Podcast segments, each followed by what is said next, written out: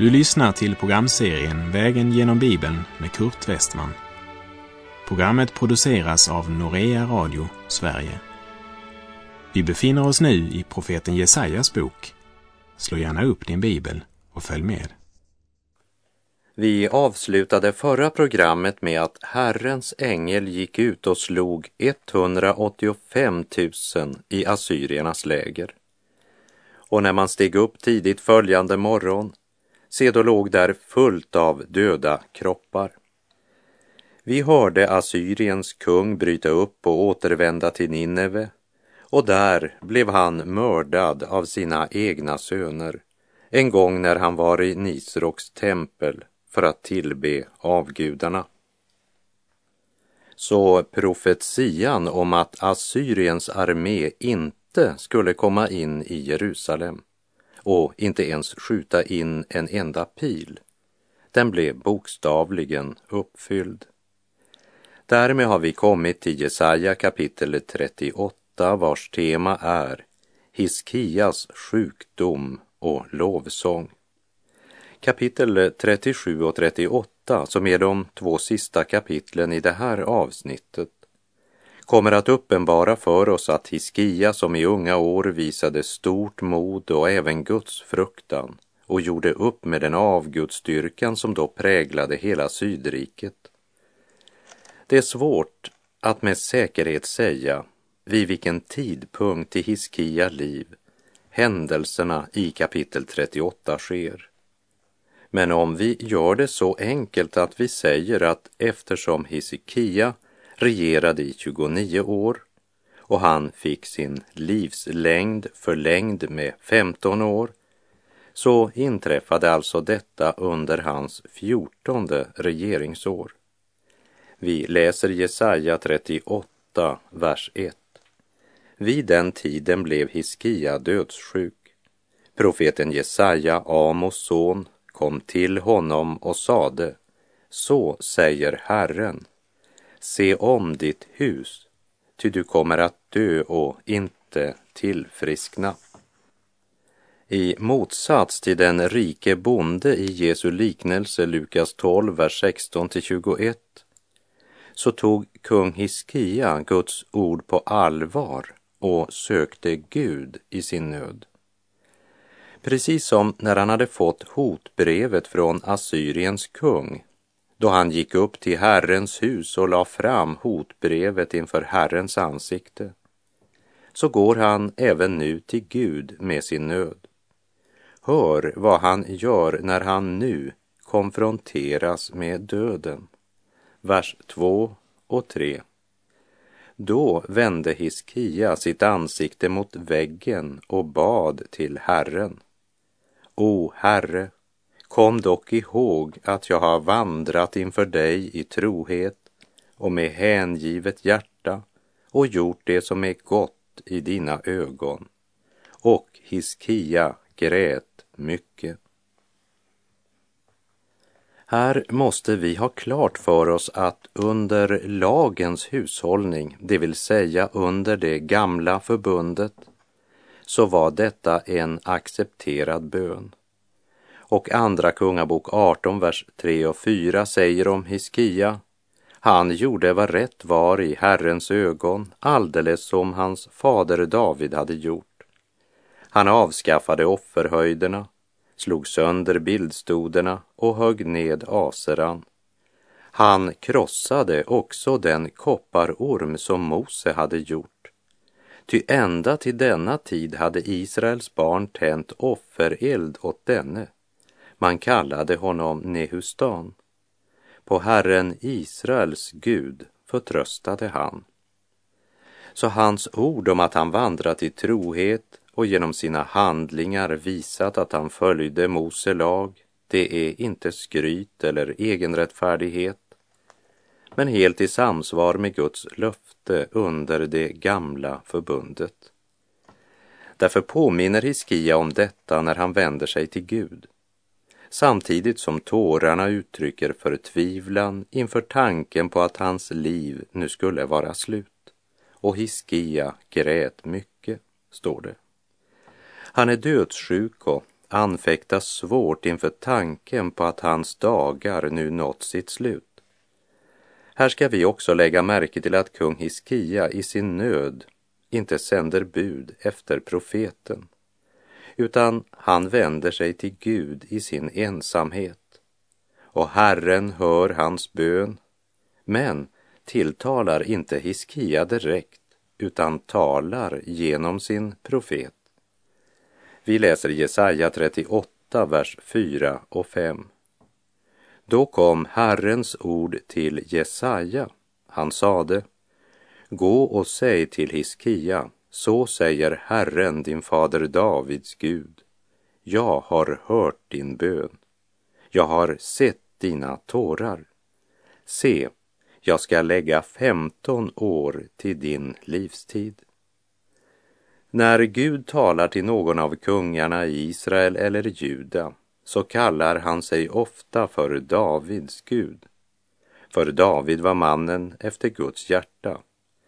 Och Gud besvarar Hiskias bön, inte för Hiskias skull, men för Davids skull.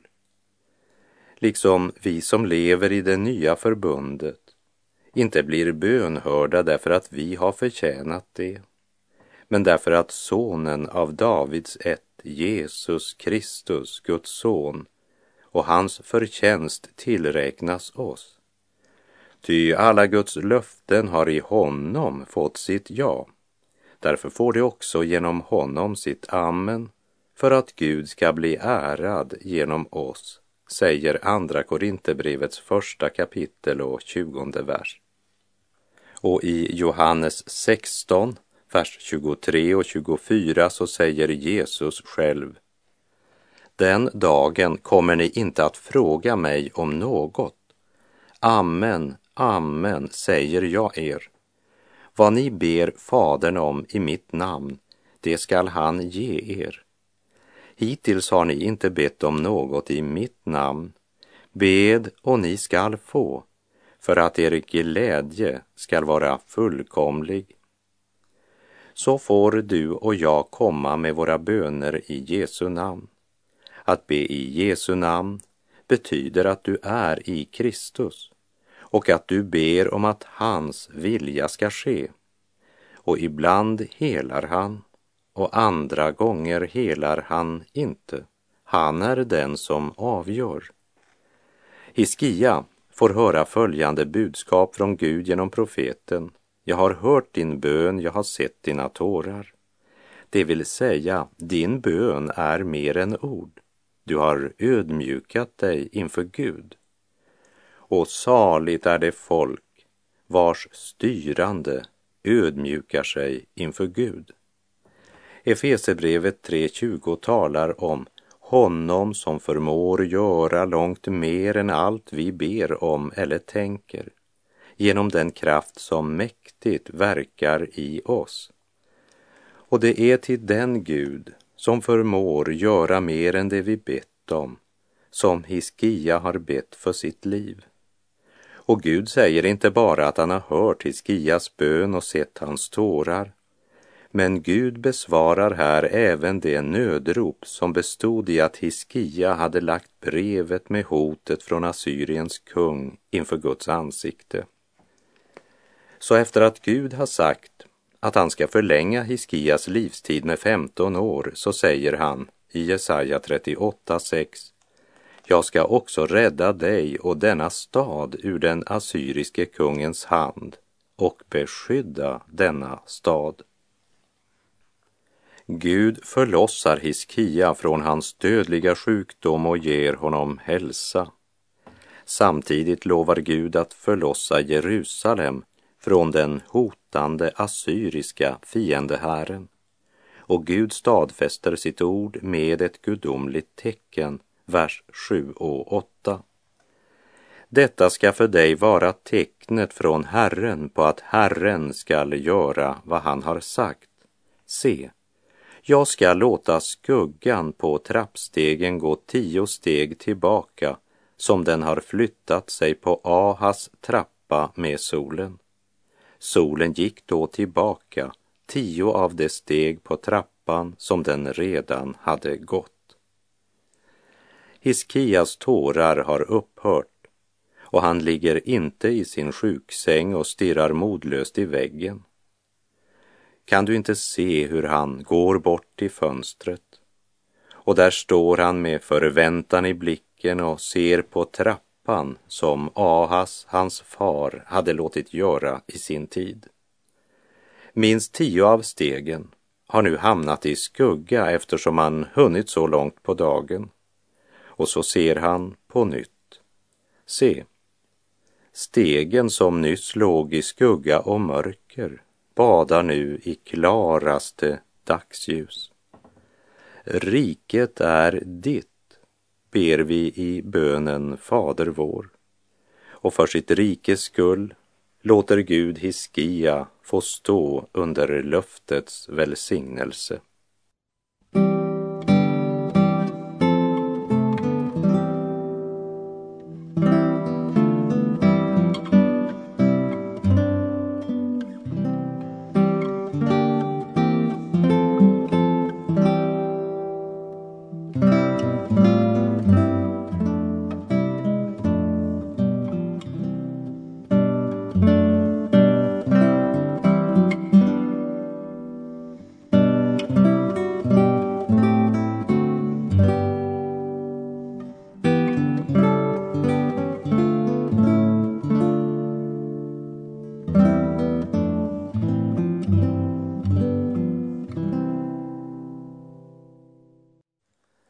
Läser Jesaja 38, vers 9. En sång skriven av Hiskia, juda kung, sedan han varit sjuk och blivit frisk igen. Verserna som nu följer är en betryckt människas rop inför döden, av en som verkligt varit nära dödens port. Innehållet i den här sången vittnar också om Hiskias levande kännedom till saltarsalmerna. Och det finns många som menar att den 116 saltarsalmen är skriven av kung Hiskia. Låt oss lägga märke till de första orden i Jesaja 30, vers 17. Se, det som var så bittert för mig blev till nytta. Vad Hiskia här säger är att den dödliga sjukdom som hade drabbat honom blev något som undervisade honom om hur förlorad han var, om inte Gud grep in i hans liv. Men innan vi nu går vidare så tror jag att det är viktigt att fråga oss, var det rätt av Hiskia att be om förlängd livstid? Vi läser Jesaja 38, vers 20. Herren skall frälsa mig och mina sånger skall vi spela i alla våra livsdagar i Herrens hus. Vid den här tidpunkten så flödar Hiskias hjärta över av tack och pris till Gud. Och sången var tydligen tonsatt och sjungen. Men efter den här händelsen blev Hiskia både stolt och arrogant. Och i krönikeböckerna, där vi får historien sett ifrån Guds synvinkel, så sägs detta i Andra krönikerbok 32, vers 25. Men Hiskia återgäldade inte det goda som han hade fått, utan hans hjärta blev högmodigt och därför kom vrede över honom och över Juda och Jerusalem. Och det säger oss att det kanske hade varit bättre både för honom och för Jerusalem om han hade dött på den av Gud fastställda tiden. För den övertid han fick ledde bara till högmod i hans liv. Han blev så att säga mera upptagen att det var han som blev upprest och helad än av den Gud som hade visat honom nåd. Personligen så tror jag att Hiskia borde ha dött när han var så sjuk. För hans son Manasse var tolv år gammal när Hiskia dog. Och det betyder att Manasse blev född efter att Hiskia hade fått sitt liv förlängt. Så om inte Hiskia liv blivit förlängt hade Manasse inte blivit född. Och Manasse var en av de värsta kungar som regerade i Juda. Jag betraktar Manasse som värre än Ahab och Isabel tillsammans.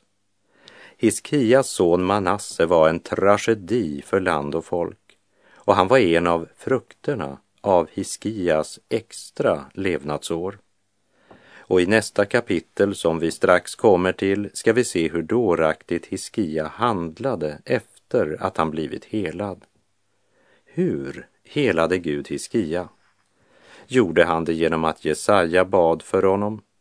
Eller la Jesaja händerna på honom så att han föll omkull? Nej, lägg märke till vad Jesaja gjorde. Jesaja 38, vers 21. Och Jesaja sade till att man skulle ta en fikonkaka och lägga den som plåster på bölden så att han blev frisk. Det handlar om bön och läkemedel som inte behöver vara motsatser och det gör inte undret mindre. Men därmed har jag inte sagt att Gud inte också helar direkt som svar på bön. Gud gör vad han vill när han vill, för ingenting är omöjligt för Gud.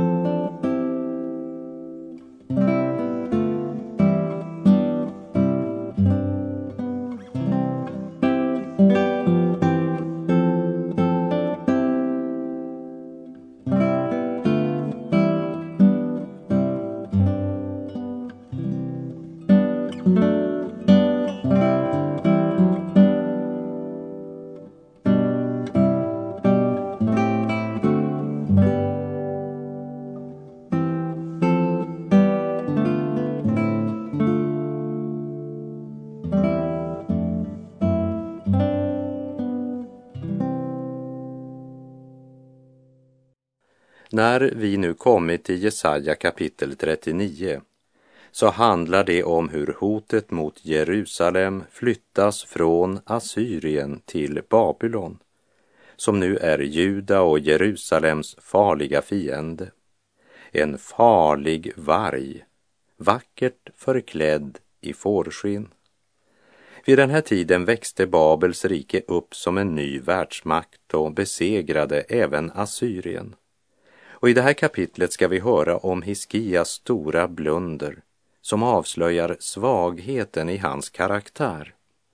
Och det andra vi ska lägga på minnet är att efter en stor andlig seger kommer ofta de största frestelserna och nederlagen.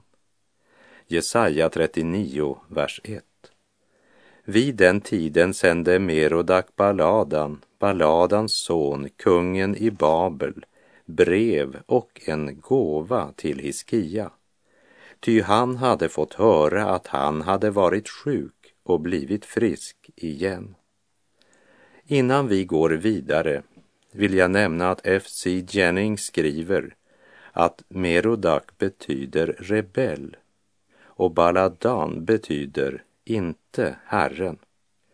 Babylon eller Babel står som representant för Satan för denna världens Gud.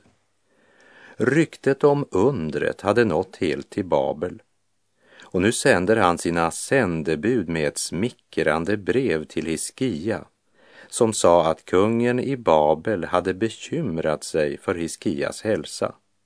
Och det gjorde verkligen intryck på Hiskia. Han kände sig så viktig.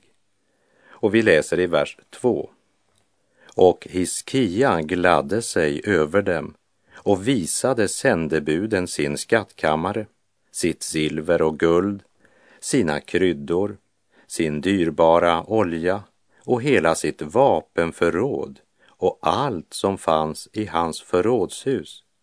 Det fanns ingenting i Hiskias hus eller övrigt i hans ägo som han inte visade dem. Vid den här tiden har Iskia ännu inte förlorat så mycket av de rikedomar som David och Salomo hade samlat. Men han skulle inte ha haft någon skrytuppvisning för Babels sändebud. I sin bergspredikan sa Jesus, ge inte det heliga åt hundarna och kasta inte era pärlor för svinen. Det trampar ner dem och vänder sig om och sliter sönder er, som det står i Matteus 7, vers 6. Men det var just det Hiskia nu gjorde. Han kunde ha tagit emot gåvan och bemött sändebuden med gästfrihet och ställt till en fest i sitt palats och därefter låtit sändebuden resa hem igen. Men den här uppmärksamheten från Babels kung fick honom att känna sig både mycket viktig och mäktig. Och han hade ju också nyligen upplevt ett mycket stort under i sitt liv. Gud var ju på hans sida. Och nu skulle han verkligen visa sändebuden hur rik och mäktig kungen i Jerusalem var. Kanske skulle det imponera så mycket på Babels kung att han skulle hjälpa Hiskia i kampen mot Assyrien. Och att rikedomarna var imponerande, det får vi veta i Andra krönikerbok 32, verserna 27 till 29, där det står Hiskias rikedom och härlighet var mycket stor. Han byggde sig skattkamrar för silver och guld och ädla stenar och för doftande kryddor och för sköldar och för alla slags dyrbara gåvor. Han uppförde också förrådshus för säd, vin och olja samt stall för allt slags boskap. Och han skaffade jordar för sina follor. Vidare byggde han städer och förvärvade en mängd får och nötboskap. Gud hade givit honom mycket stora rikedomar. Ja, Gud hade givit honom mycket stora rikedomar. Och Gud hade också gett honom livet och hälsan igen. Men nu hade han glömt att han bara för en kort tid sedan hade gråtit bittert. Nu är det inte Gud som får äran. Nu solar Hiskia sig i glansen av alla jordiska rikedomar och sitt vapenförråd. Här kan ni se vad jag äger. Det är intressant att lägga märke till hur Hiskia mottog sändebuden från Babel. De gav honom en gåva och ett eh, krya på dig kort ifrån Babels kung. Men istället för att öppna brevet och breda ut det inför Herrens ansikte, som han gjorde med brevet från Assyrien, så lägger han det bara till sides. Fienden är alltid farligare när han kommer i fårakläder än när han ylar som en varg. Babels sändebud hade smickrat honom och låtit honom känna sig betydelsefull. Och Hiskia, han svarar med att ta dem med på en viktig rundtur i Jerusalem, där han visar dem precis allt av vapenförråd, rikedomar och hemligheter. Sändebuden såg på varandra med glimten i ögat. Det här blev ju mycket lättare än vad de hade trott. Den högmodiga, dumma kungen tycks inte ens ana att det är spioner från Babel han visar runt i Jerusalem. Förblindad av stolthet så strör han pärlor för svinen genom sin skrytshow där han avslöjar allt om Jerusalem. Salomo hade samlat oändliga skatter och rikdomar och allt var samlat i Jerusalem. Och Hiskia visade alla dessa skatter och rikdomar för sändebuden från Babel som återvände till sin kung och berättade allt sammans. Så när Babels kung bara blev mäktig nog och fick byggt upp sin armé så kunde han i Jerusalem hämta alla de rikedomar han behövde för att kunna fortsätta sina krig. Profeten Jesaja får höra hur Hiskia använt sin nyvunna hälsa. Och den här gången sände inte Hiskia bud efter profeten, men Gud sände honom. Jesaja 39, verserna 3 till och med 8. Då kom profeten Jesaja till kung Hiskia och sade till honom. Vad har dessa män sagt och varifrån har de kommit till dig? Hiskia svarade, de har kommit till mig från ett avlägset land, från Babel. Jesaja frågade, vad har de sett i ditt hus? Hiskia svarade, de har sett allt som finns i mitt hus. Det finns ingenting i mina förrådshus som jag inte har låtit dem se. Då sade Jesaja till Hiskia, hör Herren Sebaots ord. Se, dagar ska komma då allt som finns i ditt hus och som dina fäder har samlat ända till denna dag ska föras bort till Babel. Ingenting skall bli kvar, säger Herren.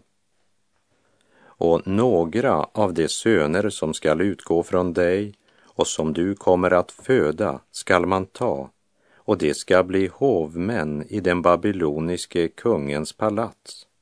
Hiskia sade till Jesaja, Gott är det Herrens ord som du har talat, och han sade ytterligare, Frid och trygghet skall ju få råda i min tid. Hiskia, kungen som hade börjat så bra och vandrat med Herren i sina unga dagar och som sökte Herrens råd när Assyriens armé hotade Jerusalem. Han har genom sina extra levnadsår och sin återvunna hälsa blivit en stolt man som bara tänkte på sig själv. Men hans uttalande till Jesaja kan inte uppfattas som en egoistisk tillfredsställelse över att olyckan inte kom under hans egen tid, utan det är snarare ett uttryck för att han böjer sig under Guds vilja. För i parallellstället i Andra krönikerbok 32.26 ges följande tilläggsupplysning. Men när Hiskia ödmjukade sig mitt i sitt hjärtas högmod och Jerusalems invånare med honom drabbade Herrens vrede dem inte i Hiskias dagar. Hiskia klarade inte medgång och hälsa och det hade varit bättre både för honom och för Jerusalem om han hade dött på den av Gud fastställda tiden. Men Hiskia blev desperat inför döden och bad och ropade till Gud under bittra tårar om att få leva lite längre och han fick 15 extra år. Manasse, den son som Hiskia fick medan han levde på övertid, blev en fruktansvärt ogudaktig regent och han förorsakade en av de värsta förföljelserna av Guds män i hela Israels historia. Och med det så är vår tid ute för den här gången. Vaka själ och bed och till strids dig red. Räds att frestan lägger snaran där du minst förmodar faran. Sådan är hans sed. Vaka själ och bed. Herren vare med dig, må hans välsignelse vila över dig. Gud är god.